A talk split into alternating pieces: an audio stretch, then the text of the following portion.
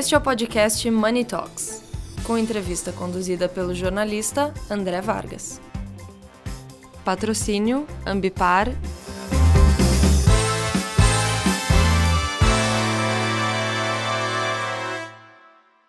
Olá a todos, bom dia, boa tarde, boa noite. Eu sou André Vargas, editor de Money Report, e dessa vez Talks recebe a economista, administradora, investidora anjo, embaixadora do Mulheres ao Cubo, do ligado ao Itaú, fundadora do grupo Mulheres em Conselho, que tem mais de 500 participantes, e fundadora também da Escola de Música Associação Contraponto, que atende crianças carentes, e também vocalista de uma banda de rock.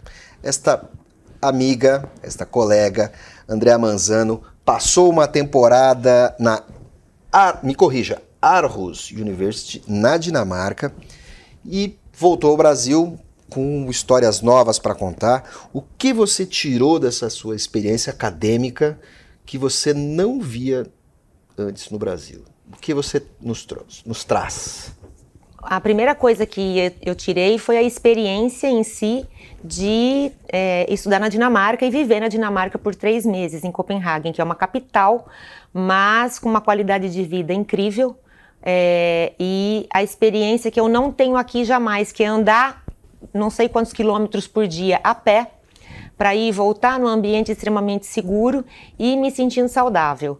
É, outra experiência que eu tive que eu não tive aqui, eu tive aulas práticas para ver aquilo que eu estava aprendendo e estudando em ambientes corporativos, em empresas, é, energias alternativas. Então eu pude ver isso funcionando. Você teve, teve essa, é, essa experiência acadêmica e prática, e eu queria entender assim, como você acha que a inteligência artificial pode impactar a economia a partir de, a partir de agora para frente? É, na realidade, a inteligência artificial ela partiu do princípio de primeiro apoiar os bancos, né? É, então, ela já foi desenvolvida pensando nisso.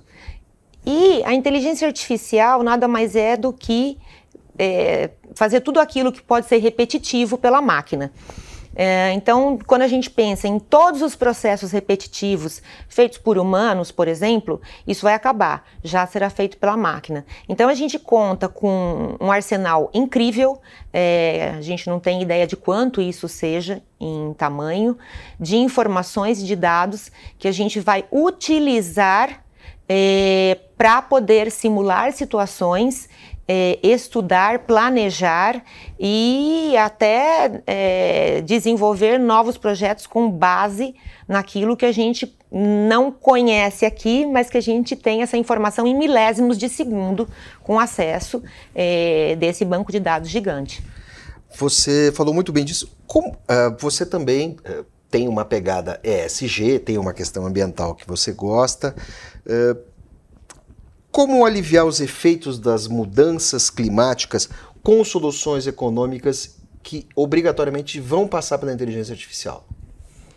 Bom, antes de tudo, a gente tem que pensar o seguinte: é, a gente vive neste planeta hoje e aconteceu aqui em milhões de anos várias transformações e impactos climáticos, em que foram extintas espécies é, de animais, vegetais, é, e a cada ciclo é, novas coisas foram nascendo e foram se transformando. A informação que a gente tem hoje é, de condições climáticas, os registros, são registros de não mais de 100 anos. Então, nós trabalhamos com informação de 100 anos. A gente sabe o que aconteceu antes por estudos, mas não por registros. Então, uh, a, o que a gente pensa hoje que é uma catástrofe que a gente tem visto, e aí é uma conclusão minha e conclusão que a gente chegou é, estudando esses três meses, é, será mesmo que é uma catástrofe? Será mesmo que não é mais um ciclo que já aconteceu não sei quantas vezes e a gente está partindo para um outro tipo de vida e que isso aqui vai se transformar de uma outra maneira e nós estamos sendo extremamente pessimistas de pensar que não existe solução. Porque a gente vive numa era em que a gente tem muito mais acesso à informação hoje, muito rapidamente. Então, será que é, o ser humano, é, a tecnologia, não é capaz de é, conseguir encontrar uma solução ou de trabalhar de uma outra maneira para transformar isso aqui economicamente viável. Né, para nossa vida aqui. Senão a gente vai ser muito pessimista e pensar assim: 2050 acabou tudo. É, pelo que eu estou entendendo, você não acredita exatamente no Armagedon climático. E eu acredito que já houveram outros né? Claro. É, então, eu, eu não quero ser pessimista de acreditar que hoje a gente vive um Climagedon, que é chamado, né? É, muita gente crê nisso, mas está todo mundo muito concentrado no 1,5 grau. Né? E a gente não pode passar disso até 2050, senão a gente vai entrar num estado em que não tem mais retorno. Na realidade, nada mais tem retorno. Né? A gente chegou aqui, não existe mais retorno, a gente tem que pensar daqui para frente. O que, que a gente vai fazer para ter uma vida melhor e uma qualidade de vida melhor? E isso aí envolve toda a sociedade global. A gente não pode mais pensar só no nosso cercadinho. Agora, quando você fala em qualidade de vida, uh, qualidade de vida e produção econômica, tudo isso passa por readaptações. Uh, do jeito que os dados se configuram para nós, essas soluções vão ficar para a próxima geração, pelo que eu estou entendendo. É... O, o, desenho, o desenho de uma nova economia, de um novo modelo econômico, de uma nova ocupa, ocupação de espaço, de, uma, de um novo desenho para cidades, cidades que onde as pessoas não convivam com bolhas de calor, onde as pessoas não convivam com enchentes avassaladoras, o que acontece em grande parte das cidades. Tô, é, é nisso que eu estou falando assim. No, eu, eu não creio que a vida vai acabar, a vida urbana vai acabar, o processo industrial vai acabar, mas tudo isso vai ter que ser redesenhado, readaptado. Nessa Sim. sua experiência na, na, Dinamarca, isso foi demonstrado para é. você e seus colegas? Ó, veja bem, as informações que a gente tem hoje, se a gente comparar com o que nós teremos daqui cinco anos, nos próximos cinco anos, nós teremos muito mais informações do que a gente teve nos últimos 20. E a gente vai ter muito mais acesso à tecnologia e teremos muito mais informação e coisas novas. O que aconteceram nos últimos 20 anos vão acontecer muito mais rápido agora nos próximos cinco. Então eu acredito, e o que eu estudei, crê também, que existirão soluções que a gente ainda não imagina. Né? Então, quando você fala é, viver em locais com riscos, né? a humanidade sempre viveu em locais de risco. Vai ter que haver uma adaptação que vai ter um impacto econômico gigante, a gente não sabe nem trilhões, se seriam trilhões é, de dólares. Não, não tem como você mensurar qual é esse impacto econômico, porque ele é gigante. Ou a gente vai se adaptar a essa nova condição, né? Não vamos pensar em viver em locais, em ilhas, por exemplo, que são mais suscetíveis, porque toda água que ela é quente, ela ocupa mais espaço do que uma água fria.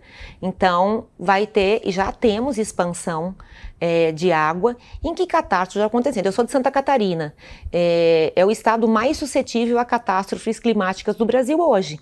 Né? A gente não vivia isso, mas pensando na década de 70, teve uma enchente incrível em Tubarão e que também ninguém esperava, só que a gente tinha menos informação. O que acontece hoje, esse acesso que a gente ainda tem pequeno à informação e é, pensando em condições climáticas, você pode ver previsão do tempo, ela não é assertiva. É, a gente não consegue mais ter assertividade. A gente conseguiu por um tempo, mas quantas vezes você ouve assim: na manhã é certeza que vai chover e no dia seguinte amanhece um sol danado. Ou então o contrário, não estava previsto chover e alaga a cidade toda. Né? Então, a gente perdeu o controle realmente. É, e, mas dá para a gente falar muito sobre claro. isso. Agora, você, você que é investidora anjo, administradora, tem contato com grandes corporações, é, os mundos corporativos, mundo corporativo e o mundo político, que nesse caso não são necessariamente dissociados, é, essas duas turmas que têm poder decisório, têm poder de mando, têm poder de investimento, é, esses dois grupos, eles já entenderam que os principais riscos eles são justamente voltados para o, mais básico da nossa existência, que é agricultura e alimentação. A agricultura é... e, a e, o seu efeito imediato. A alimentação, porque senão os picos climáticos podem afetar as produções, afetam. O Brasil ainda não foi barbaramente afetado por isso, mas você. E isso pode causar desabastecimento, e aí você começa com primeiro com efeito inflacionário e depois você começa a ter outras desagregações muito mais profundas numa sociedade. Eu não quero nem supor que a gente vai viver um projeto de vida Mad Max, mas os impactos econômicos eles estão ali. E, e em muitas sociedades mais pobres e mais desorganizadas, eles são palpáveis. Nós aqui reclamamos da inflação do tomate, de vez em quando. Mas estou falando de coisas muito mais sérias e profundas. Por isso que eu gostaria de entender se, nas suas conversas, essas duas turmas estão se encontrando e estão chegando a algum consenso? Essas turmas não se encontraram ainda. É, a consciência de meio ambiente, de importância, ela existe em pouquíssimos países.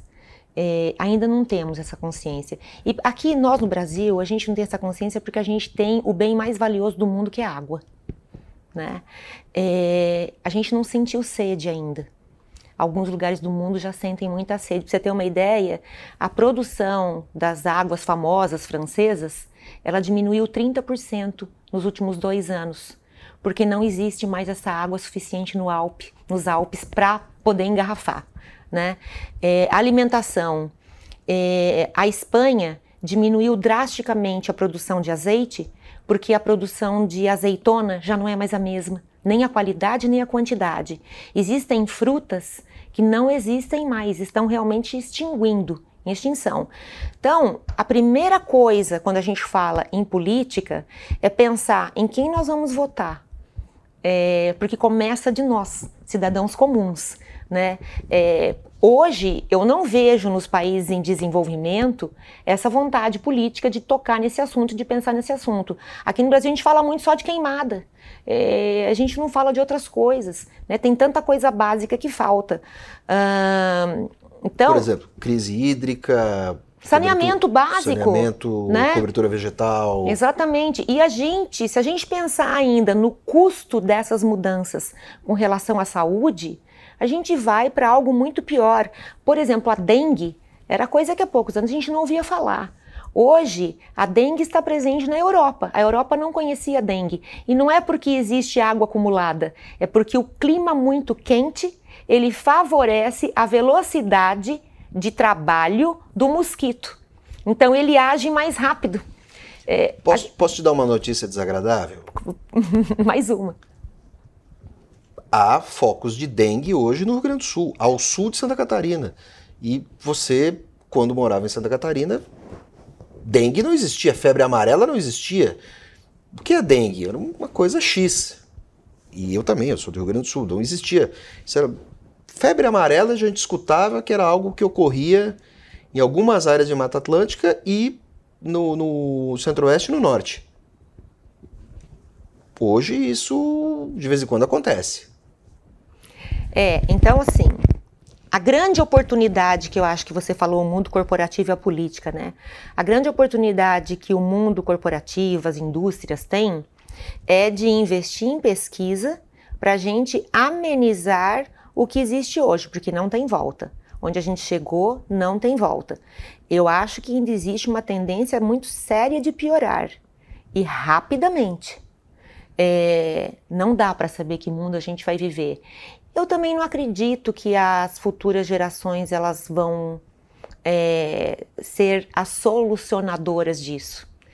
Porque nós não sabemos o que, que vai acontecer, onde nós estaremos daqui cinco anos. Né? É, essa informação ninguém tem. Qual é a solução? É, a solução é a gente cada vez mais viver em comunidade e ter a consciência de que o que eu faço afeta o próximo. É, isso é o básico da civilidade, né? É, mas a gente não pensa nisso. A gente não pensa que, às vezes, com atitudes mínimas, a gente está impactando o outro. Quando eu gasto muito mais água num condomínio que eu moro, que é grande, e eu penso assim: ah, não, eu posso tomar um banho de 30, 40 minutos. Eu mereço. Não, eu não posso tomar um banho de 40 minutos. Isso é falta de consciência, né? Claro. Eu não posso descartar o lixo de qualquer jeito. Isso é falta de consciência. Eu tenho que pensar o tempo todo daqui para frente, eu tenho que ter uma mente sustentável. Querida, muito obrigado. eu que agradeço.